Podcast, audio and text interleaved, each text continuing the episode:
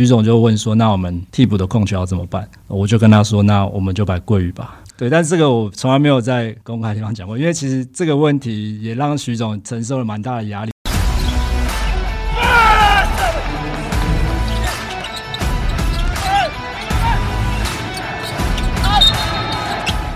话题人物对号入座，坐哪里？球场第一排。嘿嘿，我们在休赛季呢有更多的规划，那其实也在整个球季在比赛进行同时，我们有跟很多教练、跟很多球员啊、其实有聊过天，也知道了很多大家的状况。那我们这一集呢，其实要请到两位。他们的背景蛮特殊，虽然目前呢依然在球团工作，可他们的出身跟一般这个科班出身的球员、教练是不太一样的。我们欢迎新北国王的战术分析师郑宇 James，Hello，大家好，谢谢。另外还有台北风勇士的助理教练林伟浩，伟浩。Hello，大家好。好，这个请到两位哦，其实有一个共同的特色是，两位其实都不是科班出身。我所谓科班说，并不是真的篮球项目啊，或者什么一路上去的这样。大部分台湾的教练可能过去都还是要你打过球，我我是说打过球是要打家族比赛、那种高强度竞争的比赛，然后你接下来转职当教练。那你们两个其实都不是。郑宇先前其实来过我们节目，我们大概稍微知道他的背景。那伟浩可不可以介绍一下你这一路上以来，你怎么样渐渐渐渐进入了勇士的体系当中？呃，我原本大学跟研究所的时候念的是资讯工程相关的科系。台大，呃，对，通常我们不太会强调前面。喂，干嘛不强调？呃，对对啊，对，没错，台大资讯工程。台大资工哦。对对对，哎、那你你们当年是第一志愿、第二志愿吧？那个时候不是不是。我，呃，大学入学是零七年吧，那时候还不是。好，OK 对 OK。现在真的还蛮前面的。对呀、啊，台大职工，哇，好对强！然后因为我研究所硕士毕业之后，就一直很想要往这个领域发展，所以我那时候就毕业之后给自己设定了三年的就时间。那我白天一样是做软体工程师的工作，然后晚上就自己剪影片啊、写文章啊，就放到部落格上面这样。大概做了快要到快两年的时候，然后就因缘际会，刚好呃跟天那个奎哥田宏奎搭上线，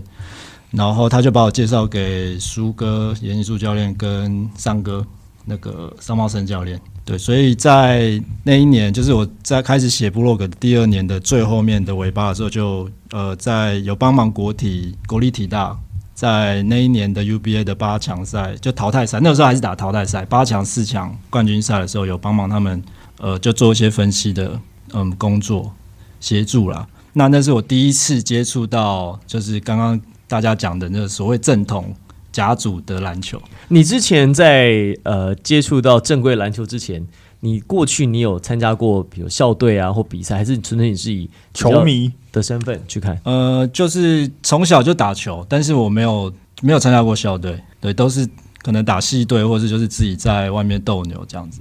所以像我们其实是高中同学，我们同届啊，你们都是同学啊？对啊，我不知道哎、我们不同班，但是我们就是打球就会认识，对吧？对啊，所以其实从小就是一直在这个打这个圈篮球的环境下面。所以振宇跟伟浩，你们高中就认识了。对啊，好妙哦！那后来进到这个环境当中，是你们谁先进来的？一起对，几乎是一起。几乎是一起。同时，对，谁先拿到 offer 的？同一年，应该是同一年。也是同一年。那你们有就是拿到 offer 的时候有跟彼此讲吗哎？本来想说要炫耀，结果发现大家都同时拿到。那时候联系都蛮频繁的啦。对啊就是那时候那段时间都还蛮频繁的，所以其实到时候知道他去富邦，就是跟苏哥，然后我进去浦原跟 Ben 的时候，我们都其实都很清楚。超妙的。我来之前我还我我我以为你们知道、欸，没有，我哪知道？我只知道说你们两个经历很像，哦然后诶蛮熟悉的，但是原来是你们高中同学就认识。所以我们其实生涯的步骤差不多。嗯所以我后来就苏哥，因为那年 UBA 亚军，后来他就被富邦找去，他本来在浦原的教练团找去富邦啊，那是我原本我自己设定的第三年，所以我其实还是在白天还是在做。写工程当工程师对对，对，所以我也是昂配做了一年，跟他一样，第一年我同时同一期我。正要讲，所以你们都是要先自己经营自己的东西，就是我一直说白天还有其他工作，然后晚上是用自己的课余的，应该不可以工工作之余工作之余的时间。对对对，然后也是投入兴趣啊，投入兴趣跟时间。可是你有没有一个，就是你刚刚讲设定三年，那你有很明确的，就说我这三年内一定要做到什么事事情嘛？比如说，你当然因为加入了 UBA 的团队嘛？那你有想说那个时候 SBL 的球团，或者是你在 UBA 里面一定要完成一件什么事吗？我就是想要以后靠这个就是吃饭这样。我的意思是，说，我我想我想 Harry 的意思应该是说，你设定三年是说你三年之后你要拿到一个有配的工作，你才会继续，还是说三年你只要达到，比如说啊，我我在我有做过这件事情，我比如说我我在国体这边有已经有帮忙服务了，那但是他可能已经三年了，可是你还是没有拿到一个正式的 offer，那你还会继续下去吗？当时这个就是也不知道，但是当时的一开始最早的想法就是三年没有的话就死了这条心。但是通常这种事情，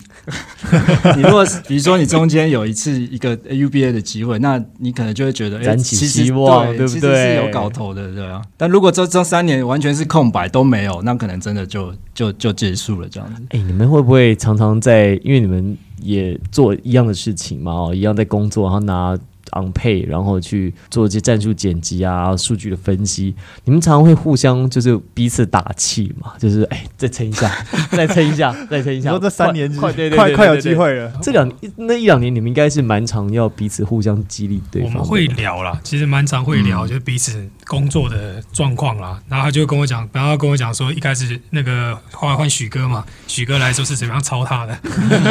我也会跟他讲我在 band 底下是怎么样被抄的这样。所以可能就是我们觉得我们都有蛮相似的那个过程。所以才有办法走到这样子，所以很多时候有时候也会问啊，有时候比方像比方说会，可能我刚打完工程师啊，他就问一下，哎、工程师有没有什么东西要注意的？有时候会这样，就是无关那个交流一下，比赛的时候就可以交流一下，这样那你们对到时候不是尴尬？其实也也还好啦，对啊，其实也不会啊，各凭本事啊。对啊，对啊，我不会去问他们战术代号是什么，他也不会问我。对啊。你说很多总教练他们也都很熟，他们平常也都是有在联系，其实对战还好啊。加入了正式职业篮球，我们所谓正规篮球的领域当中，有没有跟你想象的不太一样？嗯，其实我觉得还好诶，主要就是那个生活的节奏真的很快，就是一旦进入赛季之后，开季之后，就是那个生活的节奏真的很快。一开始第一年的时候还不太能够适应，每天就是一直练，然后练完马上打，打完然后你要马上再准备下一场。对，那个节奏是因为你做其他领域的工作，他们可能你做一个 project 或是一个什么，可能至少都是三个月、六个月以上就，它有一周期啊对对对，但是就是职业比赛真的就是一场接着一场来，这样很快。那你会不会就是睡觉时间就变很长？因为我记得那个振宇 James 有一次他在自己的那个 IG 发了一个就是问答嘛，就是说什么对我自己有什么疑问来问。我记得尾号还是谁，就是就有留言问他说：“那你今天要几点睡？”然后振宇就回答说：“可能不会比你早睡。”所以你们熬夜的时间是不是真的就突然变得很多？是常态，是常态。，对，尤其是季后赛，像后面可能打一就休一，所以就是你要马上隔天你就要也给总教练把东西准备好了。或是你当天晚上交给总教练东西，让他可以准备隔天的练球。对啊，因为其实像我们以前是 Ben 就是这样训练嘛，就是像我那个第一次去比赛的时候，然后我就隔天再给他，然后他就跟我讲说这个已经没有用了，就是当天晚上那时候我们是十点比完，然后他就说隔天早上八点给他没有用，就是你当天结束，因为他不会睡觉，所以我觉得这个东西就是，对啊，真的他真的就不会睡觉，你凌晨三点给他，他可能四点就回你了。所以就会变成说，我觉得算是一个以前的经历，有这样训练，有这样认知，就觉得说，OK，总教练因为比赛太密集了，他们需要很多时间去处理助理教练给他们的一些资讯，所以反正这东西要非常非常及时，所以我们才要养才要养成这种就是说不睡觉的习惯哎对，不睡觉，赶快把事情做完，因为做完之后我才可以睡觉，我就不会一直把一件事情挂在心上这样。跟舒哥还有跟许哥这两位总教练哦，这个共事，你觉得他们两个在个性上面，或他们两个在这个做事方面，你觉得有没有他们各有什么特色吗？特色吗？我觉得，我觉得主要也是因为我生涯的阶段不太一样，所以刚开始出歌的时候，比较像是他会带着我做，对，所以比如说他请我剪一些影片的时候，他其实同时他自己也会很完整的看完一场，他自己也会剪他的东西，对，所以在那个前期对我来说帮助很大的是，我其实我做完我的部分之后，我还可以去对他的，那我更知道说就是他要什么？，对参要考我剪的怎么样？对对对对对，然后他也会让他会很清楚让我们知道说他希望的是怎怎么样，他会他的沟通会比较直接一点。对，那徐总的话，他就是我觉得也是因为他的他自己的生涯也在比较成熟的阶段，所以他其实比较不会说手把手一路带着你做。对，那他会他会用用讲的跟他说，就是跟我们说他需要什么，大概什么，然后你想办法去把它变出来，对对对对对。那或是到现在，我们可能已经合作了五年，就是五应该五年了，五年结束了。那可能我们还要再多，除了教练跟我们讲的，我们自己还要再多一些东西给他，因为其实徐总很喜欢我们丢东西，是他没有，他可能没有想到，或是他觉得呃这个他一开始可能会觉得怕怕的东西，结果刚好跟我们提出来的 M H 了，他可能一开始他没讲，那他会说哦这其实他有想到。那你也提出来，那他就觉得也许这是个可行的，可能原本已经被他胎死腹中的方案就会在复活，就增加他自己的信心嘛。所以他对他也需要信心，对啊那。苏哥就会比较就是比较不会有这种，他就是带着你做，所以就会有东一开始东西会跟苏哥很像。不过一开始因为那是你职业生涯刚开始啊，我觉得这个跟你在职业职涯阶段不一样。你如果现在在跟严新书苏哥合作的话，我觉得肯定又是另外不一样的风格，对有可能。可是苏哥还是他会自己剪影片的、啊，他一直到现在他还是自己会习惯剪。我觉得就是教练在准备比赛上面，他可能觉得剪影片这件事情是他准备的一个环节。我就是我这样准备反而比较快，对我反而比较可以然后准备到那个就是可能助理教练或者是战术分析提供给他的，那个是一个用不同的视角，然后他可能再把这两个融合在一起，再提供给球员。我觉得有的教练可能也是喜欢自己做这件事。嗯，哎、我像你刚刚说，像你跟呃许哥合作，他有时候会希望你们提一些可能他没有想到过的事情，然后你提他说，哎、对这个我可能本来有想到，那获得你们的的认同跟跟支持之后，他就去做。有没有类似这样的的案例，或是在过这一两年当中打过的比赛，或是有没有哪一个 scenario 是你有想到是刚好符合你刚才说的这个状况？呃，其实还蛮多的，因为像我觉得最常发生的，其实是在用人的方面，因为其实徐总对于调度这件事情。他很灵活，对，所以他其实很敢摆一些呃，我们可能一开始没有想到的人，所以我们后来其实也渐渐习惯，就是说我们其实，在帮他就是规划这，比如说这周杨将要谁打，然后或是说我们像今年可能很多疫情啊，或是受伤啊这种事情发生的时候，其实我们也会很常会跟他直接去跟他说，在我们负责的那个比赛里面，我们会希望谁先发，或者我们会希望用什么洋将，类似像这种这种事情，其实还是最常发生的就是这一种。吴永仁当时他讲，他有一次在还在还在 SBL 时期，他那时候好像推的是啊，心智，心智，啊心智杨心智第一个不对会给他第一个对对对对我也记得那一场，对对对打对新的季呃季后赛冠冠军赛季后赛季后赛对对对，杨新智。那他认为这个是有机会的，然后就推出去。徐总说：“哎、好，那我们就来试试看，有没有类似像这样的好，？”我我可以讲一个，就是在第一季的赛末，就是季例行赛的尾巴的时候，然后我们那个时候因为战绩其实还不错，所以我们其实那个时候有蛮多一些轮休。然后后来有一场是刚好我负责的比赛，然后我们那一场刚好就是控球比较少，所以徐总就问说：“那我们替补的控球要怎么办？”我就跟他说：“那我们就摆桂宇吧。”哦，对，但是这个我从来没有在公开地方讲过，因为其实这个问题也让徐总承受了蛮大的压力，就是因为 很多媒体一直在问为什么要让桂宇，或是球迷一直在问为什么要让桂宇打控球这件事情。我觉得很好啊，我一直觉得很适对，合、但哎是徐总一直保就这件事情，他一直一直保护你们，对他一直扛在他身上。好贴心哦。哇！对，可是其实这个一开始可能有些球迷会有疑问，但是长远看下来，其实这个是没有什么太大的问题，而且这个对其实球队球员其实都是好的、哎对我一其实一开始原本的想法是有一点像老布朗的生涯的初期，我们并不是希望说桂宇从此以后就就是打控控球但我们只是发现他有这个控球的技术能力，还有那个脑袋，所以他在这个位置的时候，他可以去。学习除了锋线的视角去看待比赛之外，他在控球上面，他解读比赛的能力也是，就是他未来培养的很大的一个，就是一个部分这样子。所以当时其实一开始的想法是这个。好，问一下振宇，那在高中的时候就跟韦浩认识了，当时你们高中的对彼此的印象啊，上大学之后都还是有联系嘛？那可不可以讲一下你们的互动？当时对他印象是什么？高中的时候其实互动比较少一点，我记得他高中的时候很讨厌我啊，乱讲，没有，因为那时候就是高中打球打打球嘛，我们那个高中比较常打的就是那种班级篮球赛这样，那时候所以有打比较多的时间都是在那种场合，就打球碰到，那其实平常的那个交集比较少一点点，后来才比较多。然后大学，他大学也考的比我好啊，那台大我真大，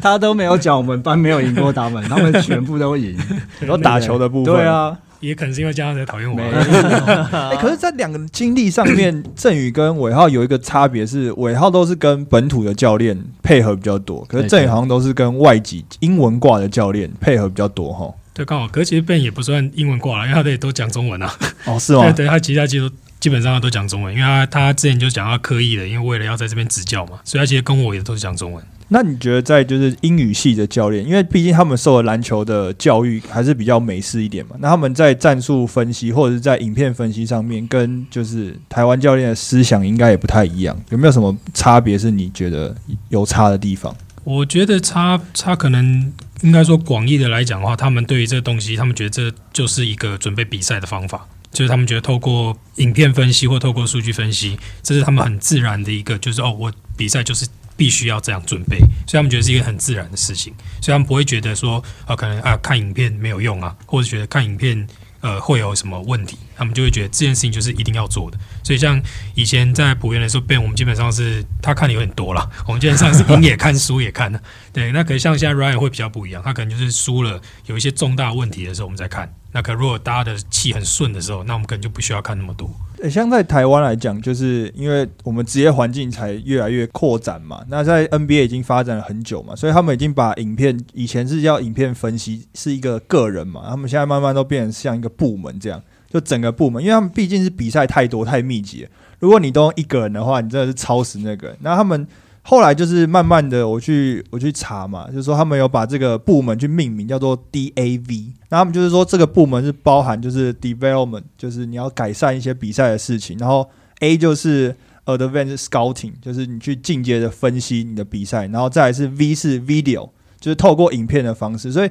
他们已经变成一个一个球队编制里面的部门，然后这好像是从从爵士队那时候开始，就是正式的命名这样子的部门。我觉得未来职业运动一定会变成像这样子。我记得我们两个好像有讨论过吧，就是说如果球队有这样配置的话，是一件最幸福的事对，情。没错，因为其实我们现在能做的事情，有的时候其实是被时间限制。就像我们可能要熬夜要干嘛，如果其实有更多的时间或是余裕去呃做更多进阶的事情的话，其实还还有很多我们现在还可以再继续往更深入去做。像是什么进阶的事情？像我觉得以台湾来说，像你刚刚提到的，就是前面那个 D，其实在赛季中基本上没有什么机会可以做，不太，因为你不太可能在球季当中去发展或者去练一个新的技术，development 嘛，因为第一风险高，第二个其实你时间是来不及的。对。但是其实，在 NBA 它可能是可以并行，并行。那在这部分，我们也尝试着会想要解决。像这几年，呃，徐总也是，就是会分我们每一支球队的对手。那 scouting 的时候，其实是不同助理教练负责，这是一种分法。那他同时在个人的球员的发展上面，他也会分给我们负责不同的人。那我们这几年才刚开始实验这样子。对，那像我分到的就是比较年轻的那一群，就是桂于呃祥军、廷恩他们，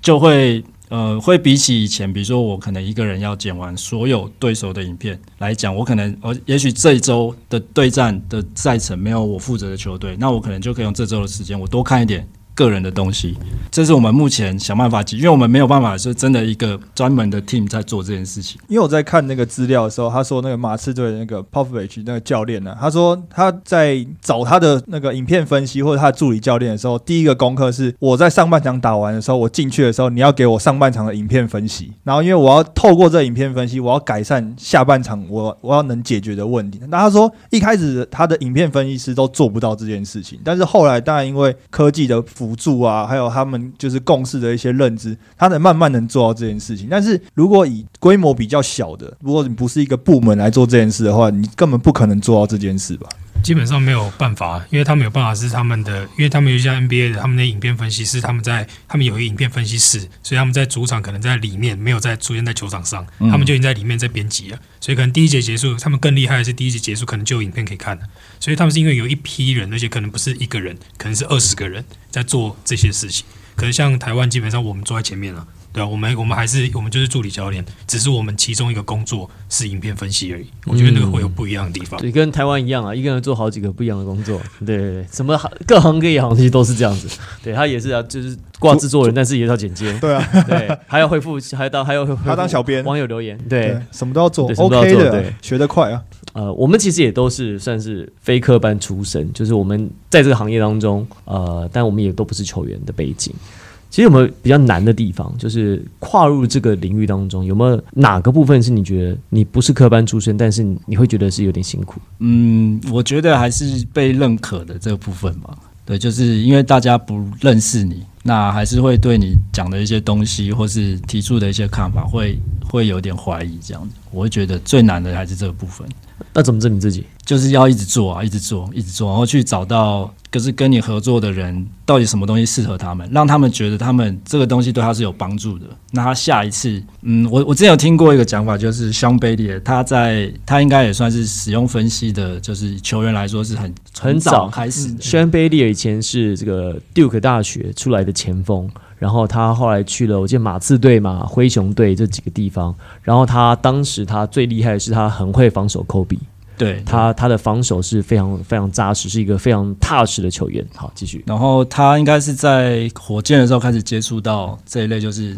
比赛前会有一堆资料要你看，就是这个球员怎样干嘛，左手右手什么地方是他习惯的区域、习惯的动作这样。那他后来就带着这种就是思维，一直在延续他的生涯。那他说他也一直在。想要告诉其他球员，尤其是年轻球员说这个东西对你很有帮助。可是，呃，一开始大家接受度其实都不高，因为球员就是大大部分球员就是他用直觉在打球，对，所以他的讲法是说，他其实就是我一开始不要给你太多，我给你一两个简单的，你马上上去就可以做得到的东西。当你一次两次觉得有用，他说他下一次就会来找你。他说这东西就像那个他的想法是像药引一样，哦像毒药一样。我我有一个比较好的词叫一世成主。哦，但是这个想法，这个想法比较好。相对的原话就是他说哦这是一个会变成一个 addiction，就是就会上瘾啊。对对对，所以你会自己就是只要你找到我跟你沟通的方式，然后那东西有用，你自己下次会来找我。中文比较美妙，中文中文可以比较 修饰很多事情对对对对，那郑宇呢，这里呢，你觉得比较难的地方？我觉得这是我们会共同遇到的状况，因为一开始其实，在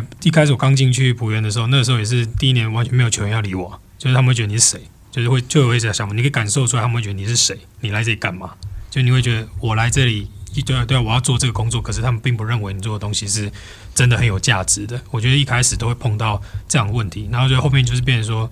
需要一直不断的去努力，因为我觉得像我们这种。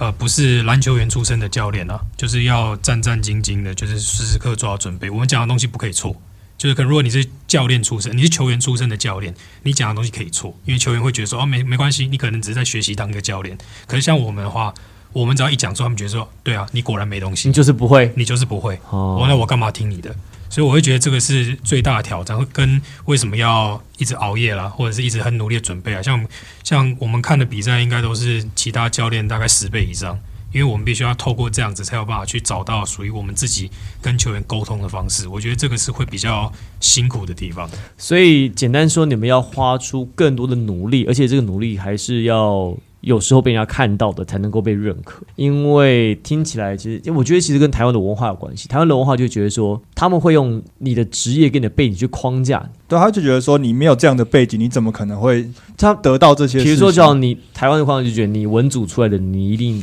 你一定数学就不好；你是念理组的，你一定英文国文就不行。我觉得台湾的思考常会就是你怎么背，他们觉得说啊，你如果说你不是球员出身的，你没有资格去讲人家打得好不好，因为你一定不懂。可是台湾的台湾的文化很容易这样，可是其实在国外已经不太会。可其实我在就是在做功课的时候，我有查到，就是 Sportstra 它不是也是影片分析出来的嘛？那其实一开始的时候，因为他很早很早就进入影片分析这个部分，但是他给球员主要很多都是个人的动作为主，球员不相信他。他觉得说你给我这些动作，那你你你怎么知道场上打球是我啊？球员考他，考他说这个球员，他就随便念了一个球员，我记得是 k a n Martin，他说因为他出手动作很怪嘛，他就说那你可不可以知道说他出手之后下一步？结果 Sportstra 他就模仿 k a n Martin 的出手动作，还有他下一步出手完之后是用哪一只脚先启动，所以他就这样子去告诉球员说：“你现在念的每一个球员，我都知道他的惯性动作是什么，包括出手，包括回防，包括这些等等。”然后球员才会慢慢的、慢慢的相信他。一样啊，就跟郑宇说的一样啊，就是你要做很多，你要做很多准备，然后你要花出更多的努力，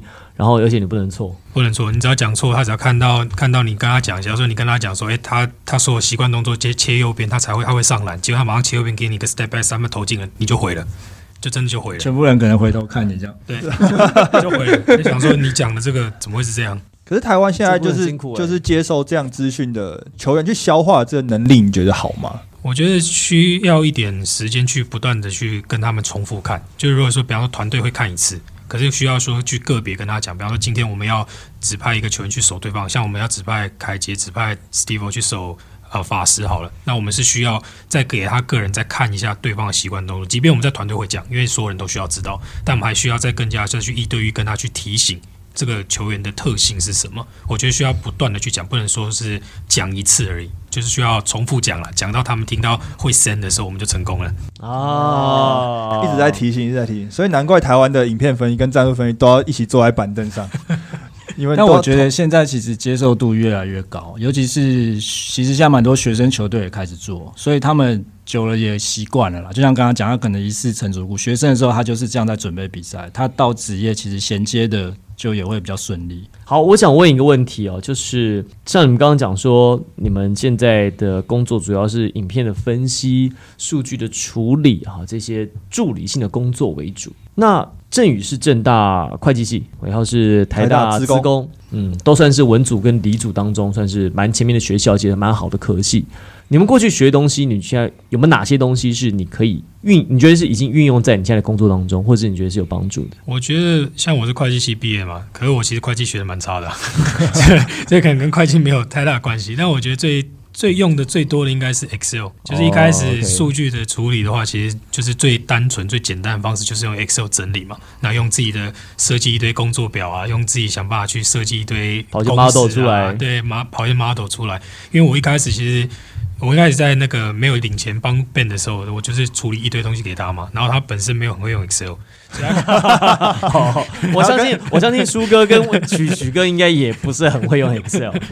对对，蛮需要还要考验蛮蛮需要还要考验教练的那个文书处理能力耶。对对对，对，所以他看了之后觉得说，哦哟，好像还厉还不错、哦，可以可以至少说他想要几张那些报表，我可以处理给他，那他就会觉得说，哦，我有办法去贡献这些。我觉得这应该算是真的是比较有用到学到东西的部分啊。然后呢？我会觉得我的部分可能有一部分会有点抽象，就是我会觉得包括系统性的思考，呃，统计性的思考，我觉得这两个思考的方式不一样。对对对，那像以系统来说，我们可能以前设计一个资讯系统，会发生一种很常发生的状况，就是说，你其实整个系统也许它效能不好，那它可能其实里面有很多问题，可是你你要优先先解决那个最瓶颈的地方、巴托内的地方，因为也许那个系统是正在线上的，可能每天有多少大家都正在使用，你没有办法把它说你整个抽下来换，抽下来换，对，所以我觉得这跟我们在比赛检讨的状况有点像，就是说一场比赛打完，假设是输了，一定是大家觉得问题一大堆，而且每个人自己认为的问题都会不一样。嗯，对，那可是我们也许两天后、三天后，或是当周，可能马上就有下一场比赛。那你要很快的去辨别出来，到底哪一个是那个 bottleneck，轻重先后顺序。对，或是说这个是可能会在下一场比赛马上会再发生的事情，也许是因为对方的阵容、对方的打法。那如果有些问题即使很大，可是也许下一场的那我们的对手他们并不太会针对这些事情去做攻击的时候，其实那个问题其实很大，我们可能要稍微摆着，我们也许下一次对战或是下一周我们再来处理。对，我觉得这是就是这两呃，就是这个是系统性的嘛，统计性的就是说，除了我们一般常常会看到的呃平均，就是我们一般可能球迷或是一般人认知的数据，数据就是给很多的平均场平，就是场均类似像这种，或是团队的平均的东西。但是其实，在统计里面，除了平均之外，还有很多其他的美美嘎嘎，你要知道，你才能够正确的去解读。所以我觉得这部分也很重要。哦，我懂你意思。嗯我觉得这蛮有趣的，因为我看那个尾号的一些资料啊，他有用一些就是很有趣的方式或是实验，然后来在他的影片会议里面来去佐证他这些比较抽象或是比较学术性的这些名词给球员。然那我印象就是我看到有两个，一个是他用那个看不见的大猩猩嘛，哦，对对对，然后另外一个是那个运动画刊的魔咒，然后来去去解释一些名词，你可不可以跟我们听众也分享一下？好，我我讲呃运动画刊跟另外一个好，因为刚好那个可能 case 是比较近的，就是它是在分别在两个不同的球季，那其实问题是一样，是我们的三分球的命中率不是很高。那这其实是我们球队的老问题，就是三分球命中率不是很好。那所以在某一季的时候，我先讲另外一个，在某一季的时候，我们用的是呃，我在影片会议一开始的时候就没有给大家看任何的数据，也没有给大家看任何的影片，因为我想先跟大家沟通说我们要怎么去理解三分球命中率现在为什么不够高这个问题，因为大部分的人。球员或者教练可能就觉得，那就再练，练更准，练更多就好了。对，但是我那时候就是，我现在假设我们现在就影片会议好了。我现在会议一开始，我给大家看一张图片，上面是一架飞机，飞机上面有很多弹孔。那这个故事是这样，就是他是在二次大战的时候，他们就是因为很多飞机飞回来嘛，那可是就是伤亡很惨重，就是很多飞机。没有回来，就就死了。所以他们就想要研究说，到底他们要怎么加强他们的那个飞机的，就是存活率。对，所以他们就开始去研究那个弹孔的分布。最后发现，就是有某几个地方就是很密集，感觉很容易被打中，好像是危险的地方。那他们就先去修复了这个。最后发现，其实没有任何的，就是。改善的效果，因为就是那那地方就算被打穿，其实也没事。对，所以后来他们就拿着这个分布图之类，然后去找大学的统计系的教授，说为什么会这样？那最后统计教授给他们答案就是说，这些弹孔很密布的地方。虽然看起来很危险，可这些飞机回来了，所以你他就告诉军方说，我们要思考的方式是那些回不来的飞机，他们被打的地方才是真正的要害。对，那回到这跟三分球有什么关系呢？那个时候我们球队的状况是三分球命中率不高哦，但是问题不一定是说那些已经真的有出手的三分，问题可能是我们没有出手那些三分，可是它并不会出现在数据里哦，所以可能的问题是是不是射手没有到正确的地方，是不是持球的人没有传到？或是说，是不是给他的时候，真的传给他的时候，那个 shot clock 的时间是有压力的，让他被对位，对，让让射手不是一个很舒服的出手。对，这个是在某一年我们三分球命中率不高的时候，呃，我们那个时候我的我认为那时候的问题是这个。那另外一年有一年是也是让三分球命中率不高，可是我看了影片，觉得我们该做的都有做到了。对，所以我那一年用的例子就是跟他们讲运动化看魔咒这个。那这个的意思是说，呃，很多人会。就是会说运动刊有一个魔咒，就是你上了封面，你接下来就打很烂。对，那原因是什么呢？Regression。对，原因就是通常你会上到这个封面，代表你可能是当时是一个话题，你是一个话题，就代表你打的非常好，对你今年表现的很好，对你超超过你大家的预期，或者你超过你可能你应该会有的这个水准。对，所以接下来他一定长期下他会回到他的会回归校正回归了，对对，差不多就这意思。对，那。三分球命中率有时候太低也是，然后可能是一个短期的现象。那你一直去想说，我是不是哪边怎么样了，还是我出手是不是动作跑掉，还是干嘛？有的时候球员会陷入这种很负面的思考。对，所以我那时候就觉得我们不能再这样下去了。我们要，我们也不能一直骂射手说你为什么都投不进或干嘛。他们其实也很苦恼这件事情。所以我当时就觉得说，就用这个例子告诉他们说，有的时候不一定是真的有什么问题，可能只是刚好。运气上或是怎么样，那我们终究继续投的话，会回到那个你的生涯的平均。我其实后来我去美国念商学院，我在美国商学院我学了统计，我发现就改变我人生很多想法跟跟看事情的角度。统计学其实他会教你是你怎么样去就一个数据出来，这个射手百分之三十五，这个射手三分只要三十五，你是百分之四十，你会觉得四十比三十五好吗？其实未必。因为这三人射手可能他都是在拆弹，他都是在很难或者在他高难度，他他面对对方的对抗下，他他出手，所以他解决了一些可能他队友没办法解决的事情，他最后把麻烦对交给他，所以他还有他在这种情况他有三成的命中率哦，但是。如果是他常来拆弹或者常常被贴身防守，一般人可能就一层两层，但是他有三层，其实算是很棒。这个四层的命中率可能他都是 wide open，倒是但是照理讲，以 wide open 的命中率来讲，他可能要比四层更高。他可能事实上他应该要有五成的命中率，在全没有防守的情况之下，他可能至少应该有五成的命中率。可是如果说你不看内容，就只看说啊这个三层这个四层，你就有这个迷思说，哎这个球员比较好。其实很多台湾的教练跟球员呢，我觉得他们其实他们可能打比赛，他们会把一些事情视为理所当然。可如果你真的想，你真的动脑筋去思考，你不要用篮球的角度去思考篮球，你用数学的方式，用逻辑方式去思考，你会发现其实很多事情都跟大家想象的不一样。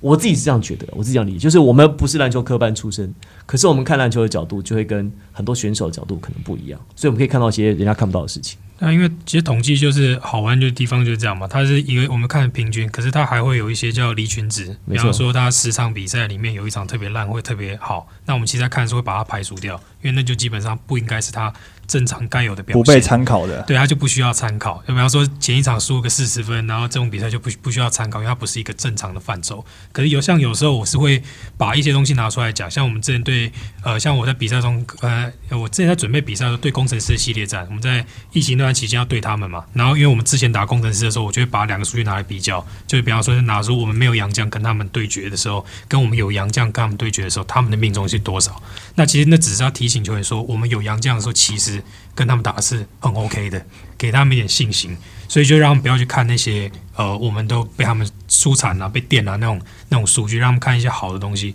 告去强化他们心。所以我觉得很多时候数据是这样啊，是是教练要拿来用的，就是它是一个一数据摆在那边，可是你要知道怎么样用，你要怎么样找到正确的要让球队打得好的方式，你要怎么样告诉球员，这个就是教练团希望你们做的事情。好了，我们在第一集呢到这边先休息一下，虽然有很多精彩的内容，不过呢，我们先喝口水。我们在下半集请振宇跟伟浩再分享一些在球队里面发生过去比较没有听过的故事。我是王柏林，我是 Henry，我是林振宇。我是林文浩。希望第一排，我们下集见，拜拜。拜拜。